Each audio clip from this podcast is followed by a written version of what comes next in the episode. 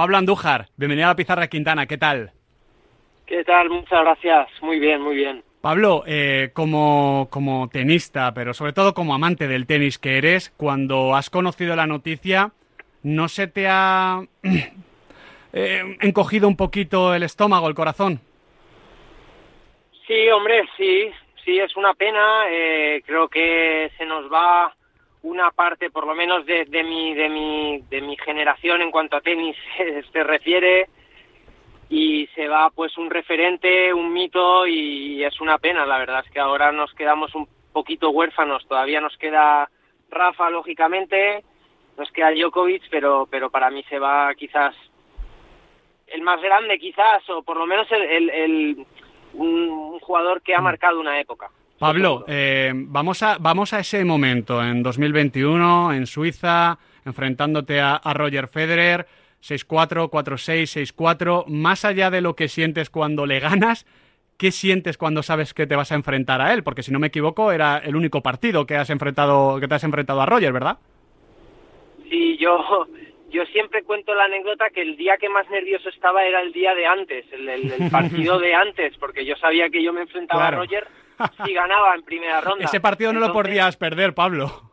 Claro, claro. Entonces cuando salió el cuadro yo lo único que quería era ganar aquel partido porque porque me he enfrentado a Djokovic, a Rafa, a Murray, pero con Roger nunca había jugado y lógicamente me hacía una ilusión tremenda. Eh, y bueno, pues cuando ya entras y, y yo creo que la, la, la suerte que, que tuve es que la presión ya la había pasado, ¿no? El día de antes. Ya cuando jugué con Roger no tenía nada que perder y sobre todo ya estaba en, ya para mí yo ya yo quería decir, oye, yo a mis a mis nietos el día de mañana les diré que he jugado con Roger Federer.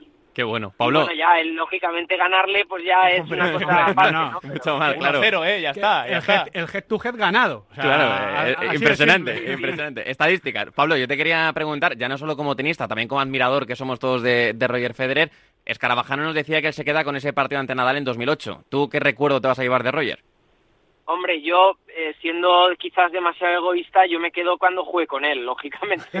pero, pero, pero sí, sí que, sí que yo creo que el partido por excelencia es el que ha dicho José Luis, ¿no? Yo creo que es un partido eh, que quedará en, en, en la historia del tenis durante, perdurará muchísimo tiempo porque eh, fue un partido con altos y bajos, un partido con una tensión tremenda que acabó eh, que apenas se veía la pelota.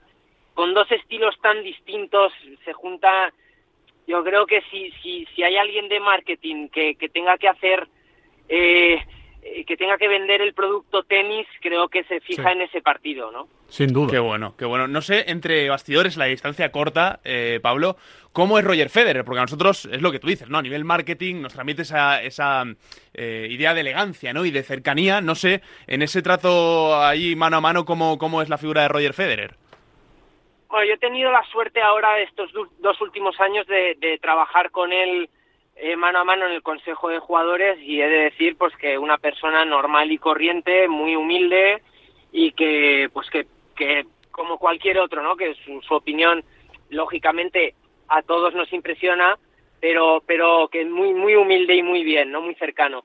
Eh, y, y, bueno, yo antes no lo conocía tanto, pero sí que es verdad que tengo una anécdota con él, que, que fue después de haberle ganado en Ginebra, que yo estaba en el vestuario, esto yo creo que no se me va a olvidar nunca, yo estaba en el vestuario eh, y, y vino Roger con un cómic y me dijo, Pablo, sé que tienes hijos pequeños, eh, esto es un cómic que hacemos en Suiza, que normalmente lo hacemos, eh, pues salgo yo, ¿no? Pues no sé, como una especie de Teo tenemos aquí en España, sí.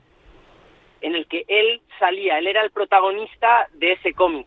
Y me dijo, bueno, pues que, que te lo regalo y, y, me lo firmó, me preguntó el, el, nombre de mis hijos.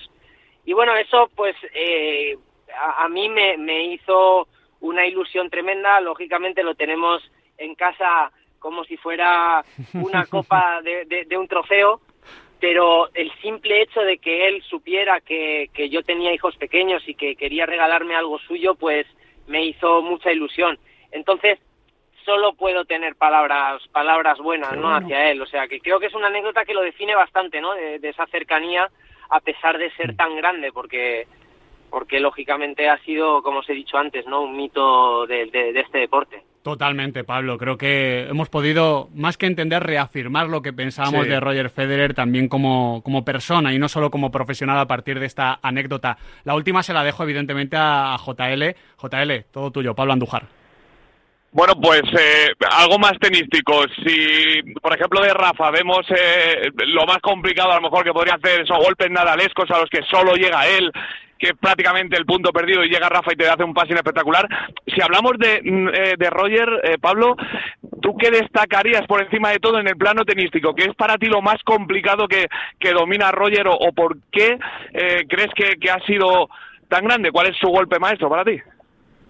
Pues yo, yo no lo definiría con un, con un golpe, ¿no? Yo lo definiría quizás con esa magia que tiene a la hora de, de, hacer los puntos, ¿no? Esa improvisación que tiene mágica, que él ve el tenis antes que los demás y, yo creo que sobre todo eso, porque sí, podría decirte que el saque es muy bueno porque no se le ve, eh, que la derecha es muy buena o la primera pelota después del saque creo que es la, la mejor, eh, pero, pero creo que sobre todo esa, esa magia que él tiene de hacer con la pelota en cada bola una cosa diferente. Yo creo que eso es lo que a él le define y si eso lo juntamos con esa belleza eh, y esa plasticidad con la que él, que, con la que él jugaba, pues, eh, pues eso es el mix perfecto.